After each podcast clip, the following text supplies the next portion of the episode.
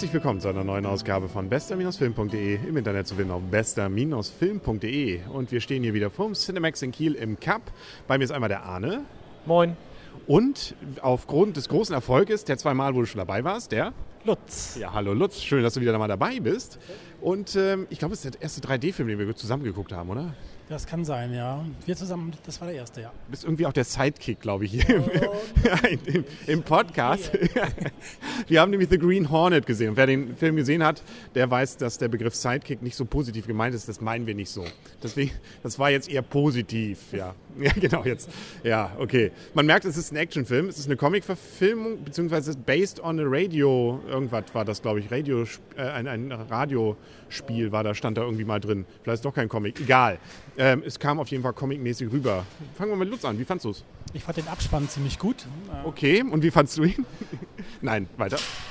Ja, der Film war wie erwartet eine Comic-Verfilmung der schlechteren Art. Ich habe es leider erwartet. Es hat sich leider so bewahrheitet. Ähm, ich kannte den Comic vorher nicht. Ich werde ihn mir auch nicht an, äh, durchlesen später jetzt. Ähm. Ja, und Arne? Man soll ja, man, damit man die guten Filme einordnen kann, muss man ja wissen, wie schlecht es sein kann. Und dieser Film äh, war sinnlos, dieses sinnlose Gerede.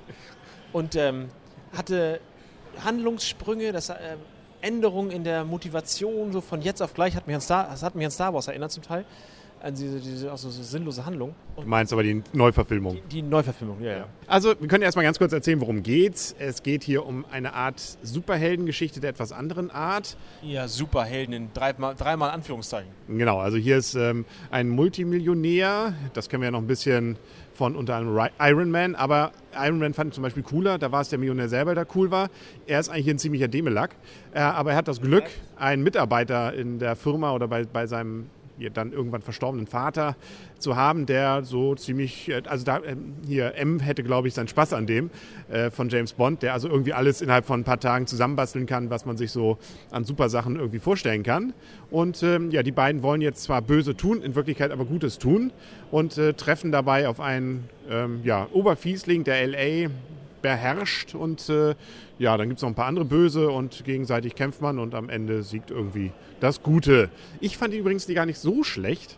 Ich fand, er hatte ein paar Längen und ein paar Sachen haben mich auch ein bisschen geärgert, insbesondere Dialoge teilweise, die ich einfach ziemlich dämlich Dialoge fand. werden auch überbewertet im Kino. Genau. Ein sinnloses Gerede. Aber ich fand, er hatte so ein, zwei ganz nette Gags. Und ich fand insbesondere Christoph Walz, der hier den bösen Oberbösen spielte, und den hat er richtig gut gemacht. Er hat sich, glaube ich, auch selber gesprochen, das ist schon mal sehr nett. Und, ähm, ich hatte immer das Gefühl, dass die Sprache passt nicht zu den Mundbewegungen. Das ist ja auch synchronisiert. Er hat ja wahrscheinlich auf Englisch ja, geredet. Das war schlecht synchronisiert dann. Ja. Das, ja das macht er ja sonst wahrscheinlich nicht. Ja, das war trotzdem schlecht. Ja, aber seine Rolle war cool. Also da muss man schon sagen, genau, so wie er das, das rübergebracht hat, das, ist, das fand ich war doch immer ein kleines Highlight, oder? Ist da. Ja, ja. ja ich fand ihn was war Oscar-Gewinner? Nee, ja, doch, genau. Deswegen kommt er jetzt ja immer mehr, glaube ich, in Amerika. Also nach, nach, ja. Er hat das gut gemacht. Er war ein schöner Bösewicht. Ich mochte seine Knarre. Ja, genau. Schön. Ja, genau. Und bei dir? Ich mochte seine Abgedrehtheit. Aber ein Bösewicht macht noch keinen guten Film. Nein, ein Bösewicht macht noch keinen guten Film. Aber, also wie gesagt, ähm, an einigen Stellen habe ich auch so ein bisschen Fremdschämen gespürt. oh ja. Aber ich, ich fand, er hatte auch durchaus ein paar nette Sachen, ein paar nette Gags. Also ich fand ihn durchaus unterhaltsam an weiten Stellen. Bin ich jetzt irgendwie anders? Gelangweilt habe ich mich nicht, aber ich habe mich auch, war eher so gespannt, was kommt als nächstes Schlechtes. Also Ach. es war interessant, aber ich, ja, es war nicht genial. Also zum Beispiel, also das, was ja Iron Man hatte, wirklich so an Ironie und das auch so mit richtig cooler Ironie. Wie gesagt, das wird hier auch immer wieder kaputt gemacht, die Coolness, weil die beiden auch irgendwie nicht sympathisch sind. Also den, den Millionär finde ich irgendwie dämlich und der Sidekick ist auch irgendwie dämlich, indem er das alles mit sich machen lässt. Also irgendwie, ja, also da, da fehlt so ein bisschen die Identifikationsfigur. Die Story fehlt. Das ist natürlich auch irgendwie dabei. Ja, gut, aber das äh, hat uns ja noch nicht immer gestört. Nein, im Vorhinein nicht, aber im Nachhinein stört es mich. gut. Äh, der Film war in 3D, den gab es auch nur in 3D jetzt zumindest hier im Kino. Und ich fand das 3D bis auf den Abspann ziemlich überflüssig. Allerdings. Aber es hat auch nicht gestört. Das meine ich auch. Das hat nicht gestört, war nicht top. Aber den Abspann fand ich auch am besten von allen. Das ist gut, dass wir zur gleichen Meinung kommen. Die, die 5 Euro zusätzlich bei 3D haben dann gestört. Das war einfach ja, überflüssig. Ja. Also ich glaube auch, das war auch wieder so ein nachgerechnetes. Man möge mich schlagen, wenn ich falsch liege, aber ich fand, so an einigen Stellen merkte man wieder, da ist irgendwie ein Fehler gerade.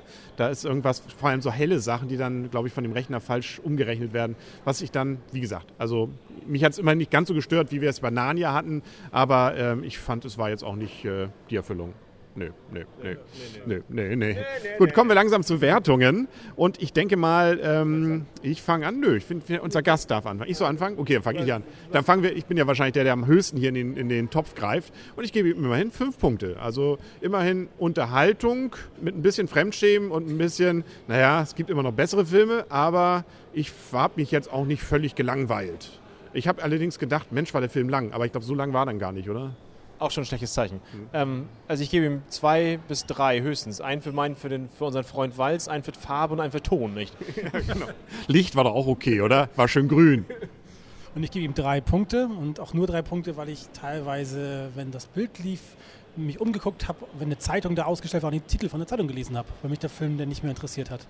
Welche Zeitung hast du gelesen? Ich war noch in der Zeitung, da habe ich mir geguckt, was in den Wänden so hängt, in den, in den Büros und so. Und das war Deswegen gibt es nur drei Punkte. Okay, und da war nicht genug für dich. nee, das hat nicht gelangt für, für, vier Punkte. Okay, ist ja auch ein amerikanischer Film. Bei deutschen Filmen hätte man vielleicht noch ein paar nackte Frauen da hinten hingehängt. Hier war es natürlich alles züchtig, würde ich sagen. Ja, nur gut. Er hat ja relativ gute Kritiken bekommen, muss man ja zugeben. Also zumindest selbst der Spiegel hat ihn nicht verrissen. Deswegen ähm, glaube ich, sind wir irgendwie komisch. Aber kritisch. Er hat kritisch geschrieben. Ja. Er hat auch den, das Interview mit dem Hauptdarsteller, äh, mit dem Nebendarsteller, mit dem Walls, ne? Mhm. warum spielen Sie in so einem Film mit, Herr Walls? War auch die Frage da. Also das finde ich schon ziemlich ein Zerriss. Ja, okay, okay, okay. Aber er hat es ja auch gut gemacht. Also ich glaube, seinem Image hat es jetzt nicht geschadet. Also das war ja, ähm, ja, war okay. Gut, das war durch. Oder wolltest du noch was äh, Famous Last Words zu dem Film sagen? Nö. Du freust dich auf den zweiten Teil? Nein. Äh, nein, ich, nee, ich freue mich auf den nächsten Film. Was wird es denn sein? Kann, das weiß ich noch nicht. Irgendwann demnächst wird ja auf jeden Fall Tron dann da, da genau, an, an, in genau. der Liste sein. Und dann noch ein Film hier wie irgendwas mit Driver. Hell Driver, Drive from Hell oder irgend so ein Kram? Drive Away? Drive Away, glaube ich. Es war nicht ganz hell, geht es nur um die Hölle. Aber ähm, Nicolas Cage kommt aus der Hölle wieder, haben wir gesehen, und äh, will irgendwie Gutes tun. Seine Tochter retten, oder? Ja, sein, sein, Enkel oder so. Spricht ja für eine klasse Story, oder? Ja, genau, das ist typisch Nicolas Cage wieder. Ja, genau. Er sah auch aus wie immer.